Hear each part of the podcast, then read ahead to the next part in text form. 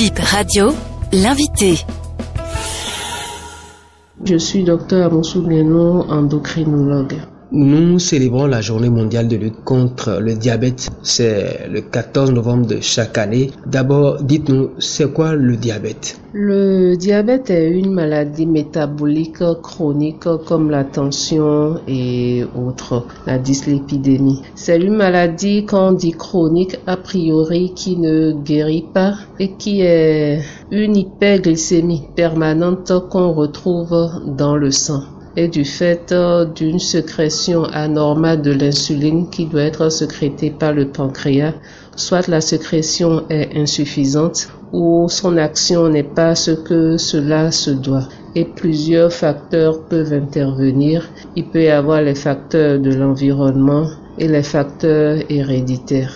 Comment reconnaître qu'on est malade du diabète? Le diabète peut ne pas avoir du tout de signes. C'est pour ça qu'on préconise un dépistage systématique, d'autant plus si vous aviez un parent qui est diabétique. Et le dépistage, ça doit être assez tôt, avant on disait 40 ans, mais il faut déjà à 30, 35 ans, il faut faire une glycémie, tout au moins une glycémie à jeun, pour voir si ce taux n'est pas élevé plus que cela ne se doit. Maintenant, lorsque les signes existent, il y a la triade polyurie, polydipsie, polyphagie. Polyurie, c'est le fait d'uriner beaucoup. Polydipsie, c'est le fait de boire beaucoup. Et polyphagie, c'est le fait de manger beaucoup. Donc, quelqu'un qui urine beaucoup, qui boit beaucoup, on doit penser au diabète lorsqu'on a éliminé les autres causes possibles.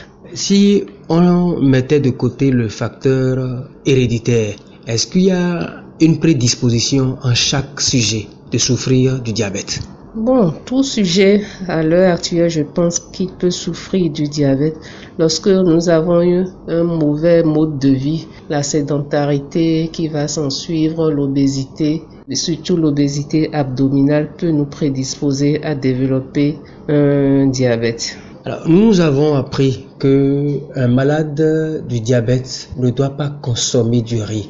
Est-ce vrai? Ou faux Et pourquoi? Bon, il faut pas écouter toujours ce qu'on dit dans les rues. Hein.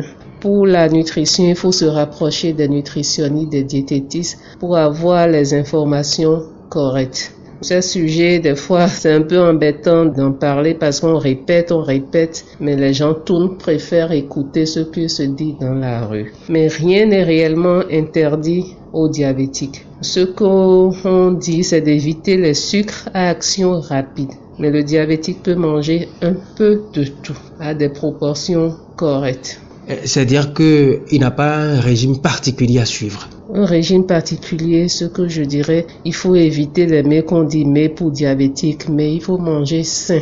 Il faut manger équilibré. C'est surtout ça qui est important. Au cas où on remarque les signes que vous venez d'énoncer, alors quelles sont les précautions à prendre? Quelle doit être l'attitude de la personne qui ressent ces signes? Lorsque vous aviez des signes précurseurs de, de diabète, il est important de se rapprocher d'un personnel de santé, au moins un médecin généraliste qui va faire les examens complémentaires, les examens de sang pour voir si vous aviez effectivement une hyperglycémie. Et c'est à la suite de ça, la personne va vous donner les mesures hygiéno-diététiques qu'il faut suivre et au besoin vous mettre sous traitement. Mais il faut pas gérer ça seul, il faut se rapprocher d'un personnel de la santé. Parce que si vous allez chez quelqu'un qui est diabétique, deux maladies peuvent être la même chose, mais ne pas avoir les mêmes impacts. Donc, faut pas suivre juste ce que le voisin dit ou les gens de la rue disent. Nous sommes euh, le 14 novembre. Vous, vous êtes un spécialiste euh, dans le traitement de cette maladie.